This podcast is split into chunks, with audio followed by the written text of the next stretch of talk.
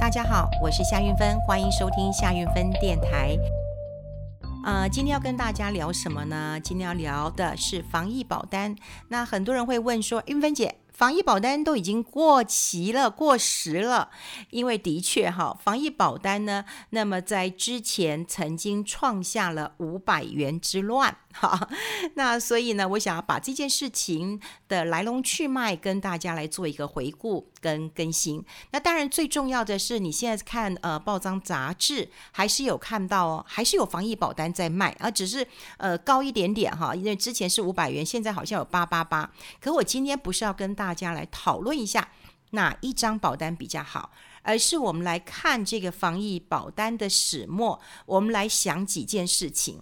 因为呢，最近呢，我们又看到了这个主管机关又推出了一个新的呃保单，那这个呃保单呢，也引起了大家的一个呃关注。这个叫小额终老保险。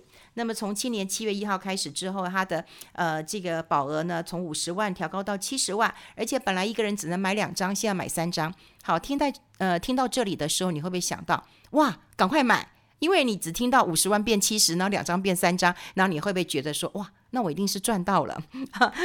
好，常常我们在看保险的时候，我们大概都会从呃新闻事件啊、呃、重大的一个事故，比方说呃有发生空难，呃有发生呃火车出轨啦，呃游览车翻覆啦，或者是疫情的时候啊，那我们就会想到说，对对对对对，我现在要买保险了。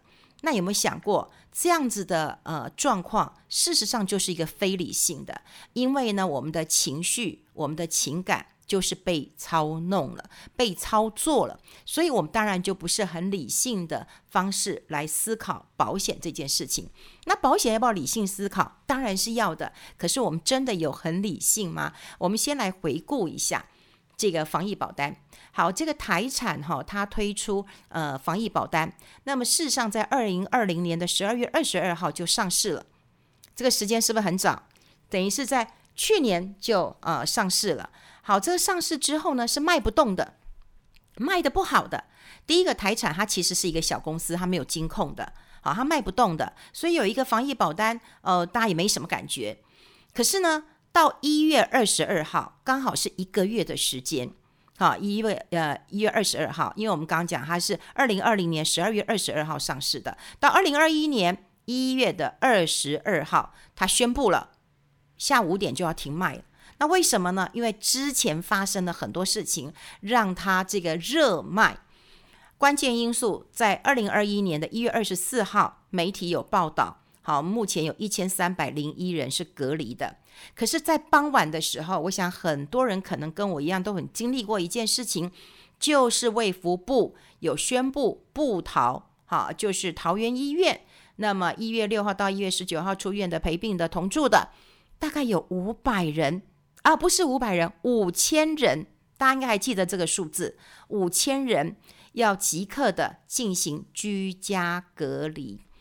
这个消息一出来之后，天呐，哈，这个保单的效应卖得非常非常的热门，所以那时候我们看到五百元之呃之乱，那每个人都在卖防疫保单，大家都打电话给你的寿险顾问说，我可不可以买？另外有看到报纸，呃，网络上都说这个菜市场旁边，呃，马路旁边都有人在摆摊卖这个防疫保单。我一个好朋友的妹妹，她跟我说累死了啊，因为要服务一堆。这个呃客户，那这些客户呢，当然他赚不到什么钱，可是他想说，我提供这些服务了，会不会以后他们也变成我的呃保护了？所以每个人都忙成一团了。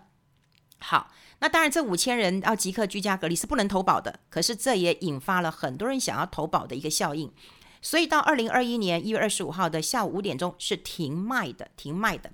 那么当时有很多人就问说，哎，问他们台产的发言人说，哎，你预估啊这么狂卖啊，这个保单呃大概会呃卖多少件？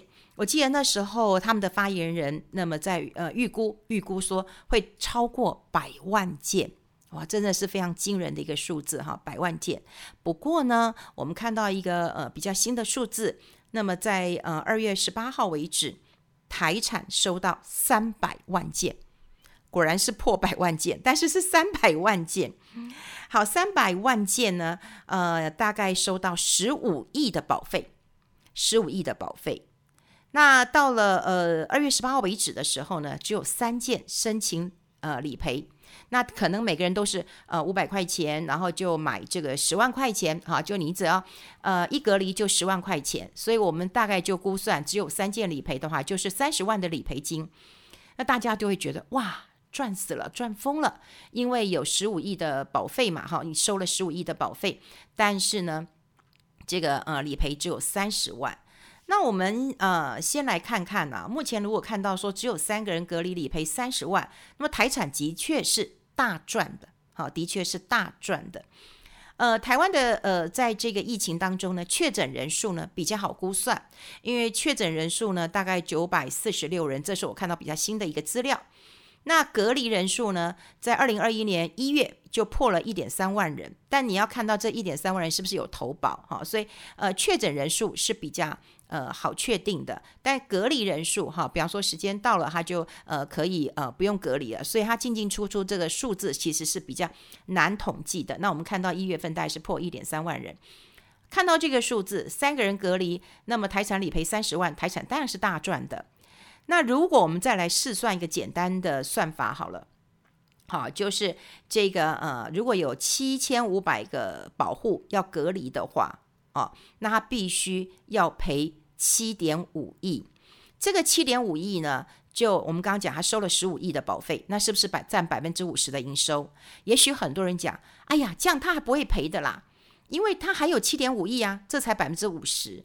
可大家都知道哈，大家都知道这一次的台产的呃卖这个保单，因为我们刚刚讲过了，它不是金控，所以它人力很少，它的通路也很少，它大概都是透过保金公司来卖的。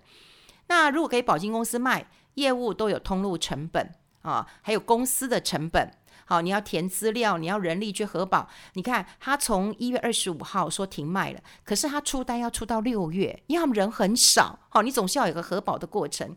所以你看这些人力算下去啊，我们就算他的呃通路成本大概四分之一，公司成本四分之一，也就是通路成本加公司成本大概就占一半了。所以如果说今天保护当中有七千五百人，呃，他要隔离的话，那呃，你以为？理赔七万呃七点五亿元，那你觉得台产还可以赚七亿五？没有没有。如果我们呃以保险公司这样的一个呃这个盈亏来算的话，如果他真的有七千五百人隔离的话，哇，这个理赔一付出七点五亿元，财产其实应该是赔钱的哈，应该是赔钱的。那当然，我今天不是要跟大家来呃计算一下这个台产到底是赚是赔。而是因为我们看到了这个防疫保单，因为我们看到很多人隔离了，然后又有呃宣布这个五千人要即刻居家隔离，所以我们看到新闻事件了。那因为看到新闻事件，我们就会出现一个比较非理性哦，非理性的一个。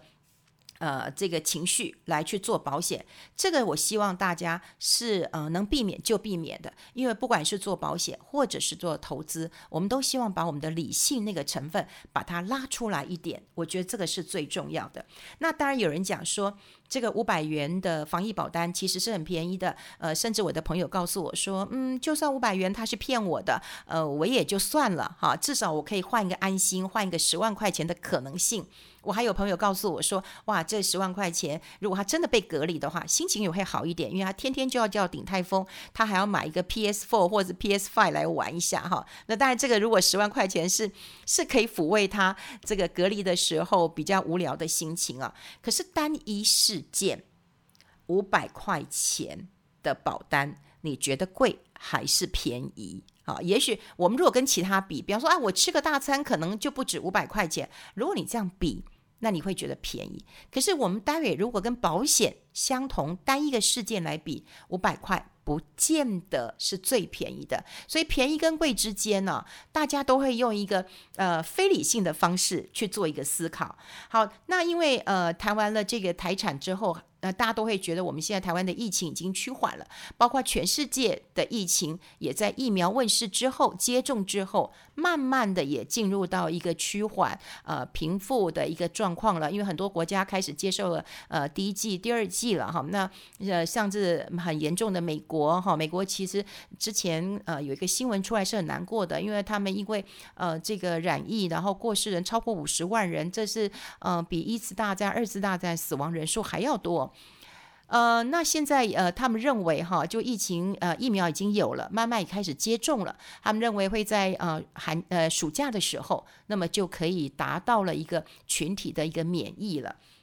那台湾当然防疫做得非常的不错，可是你看哈，这个呃，台湾目前又有人推出防疫保单，那么比之前的五百元贵一点点。好，如果你要这样贵跟便宜来比的话，五百跟八百多，那比一比，那的确是贵一点点。那会不会有人认为说，阿伯希黑马后啊，我没有买到，啊，我买个安心。好，那大概不到一千块钱啊，我一千大块一千元去吃一个大餐，可能也没有。你可能也有这种心态，所以我今天要跟大家聊，就是我们怎么样用理性的来评估我们真正的一个需求，而不是因为呃新闻的一个事件，让我们用非理性，让我们情绪被操作，然后很有恐惧的去买一个保险。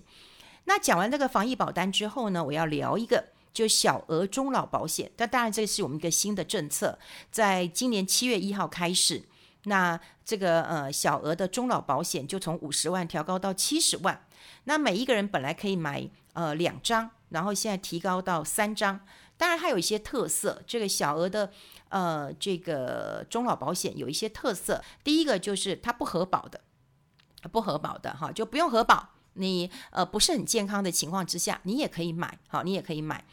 那另外投保的年龄呢，也是有提高的。以前我们看到保险有很多六十岁以上不能买，六十五岁以上不能买，现在可以啊。有的保险公司说六十五岁可以买，甚至有保险保险公司你八十二岁可以也可以买，好，上限已经提高到八十四岁。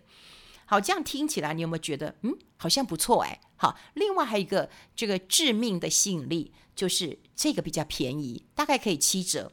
那当然这个是呃政府啦哈，政府的一个呃善意啦哈，他是觉得呃台湾的嗯呃，这个投资人大概都很重视就储蓄或者是投资，但是忽略了保障，所以他就希望说能够提高大家一个终老的保障。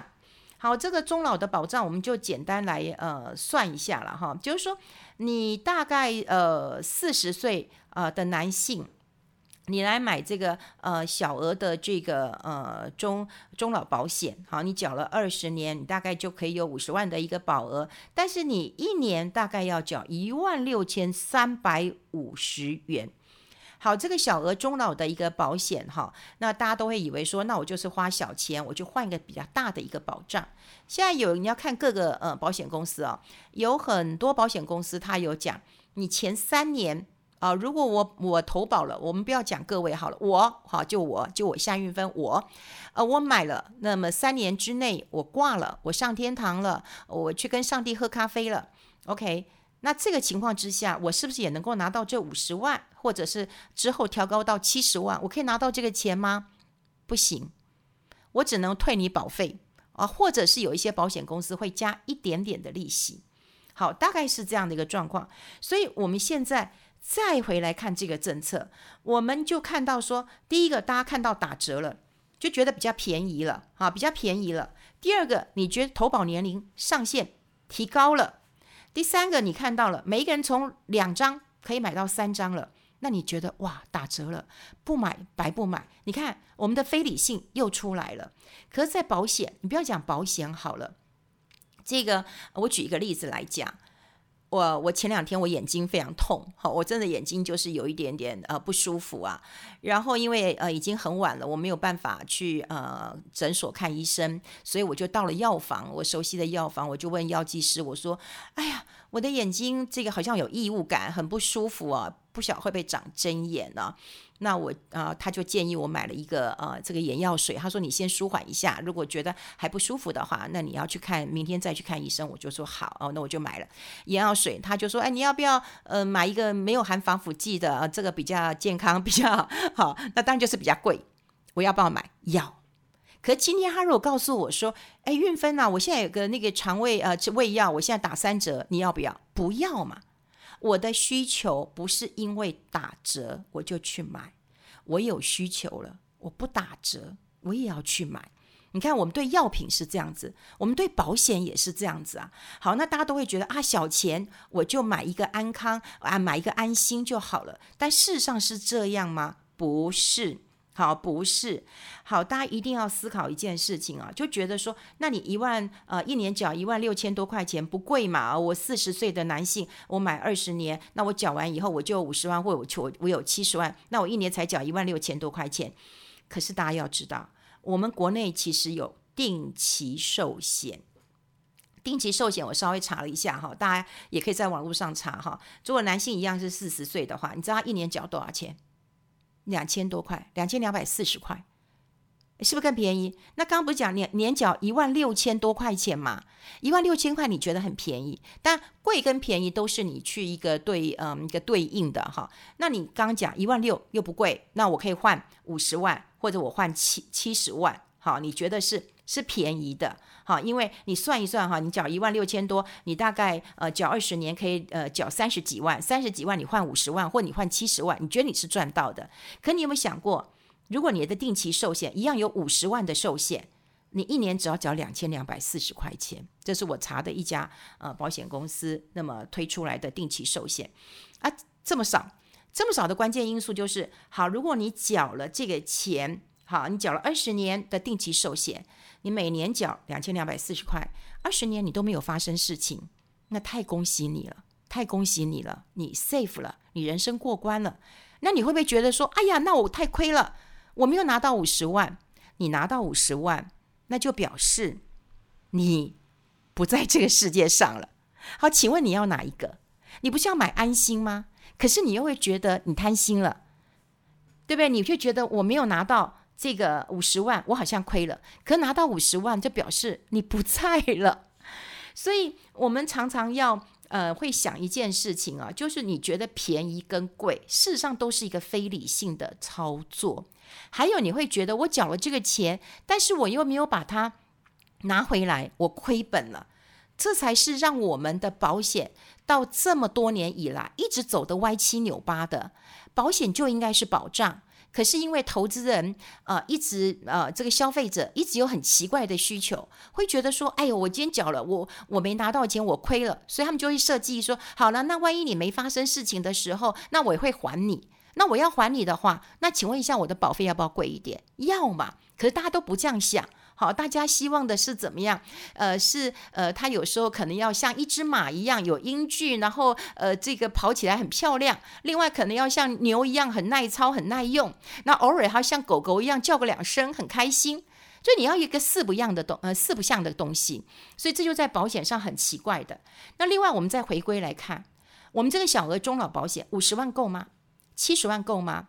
也许我们看到的这个呃五十万七十万，政府的利益可能就希望说，第一个你的丧葬费用，嗯，不用呃这个呃靠家人啊，通常我们到最后一里路，因为这个叫人寿保险嘛哈，这终身的人寿保险，就是我们人啊、跟上帝喝咖啡之后，那呃你总要一些殡葬的费用哈，这个嗯、这些费用，那另外就是留一点钱给啊、我们的。这个子孙或者是我们关心的人，我们爱的人，那你就要想到了，呃，五十万如果在做殡葬费用够了，如果极简派，我想十万，那殡加葬哦，就是有一些仪式，大概有人二三十万也可以搞定，那所以也不需要这么多。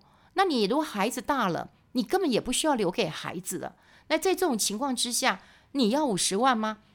哦，你要七十万吗？你要买两张吗？你要买三张吗？你觉得这样你赚到了吗？好，其实我我这样讲就是说，呃，让大家更清楚的知道，当我们要在做保险的规划的时候，因为通常我们买保险，啊、有一些呃储蓄型的六年啊、十年、二十年的，或者有一些终身寿险、医疗险。说实在的，呃，你一买都是十年啊、二十年的时间。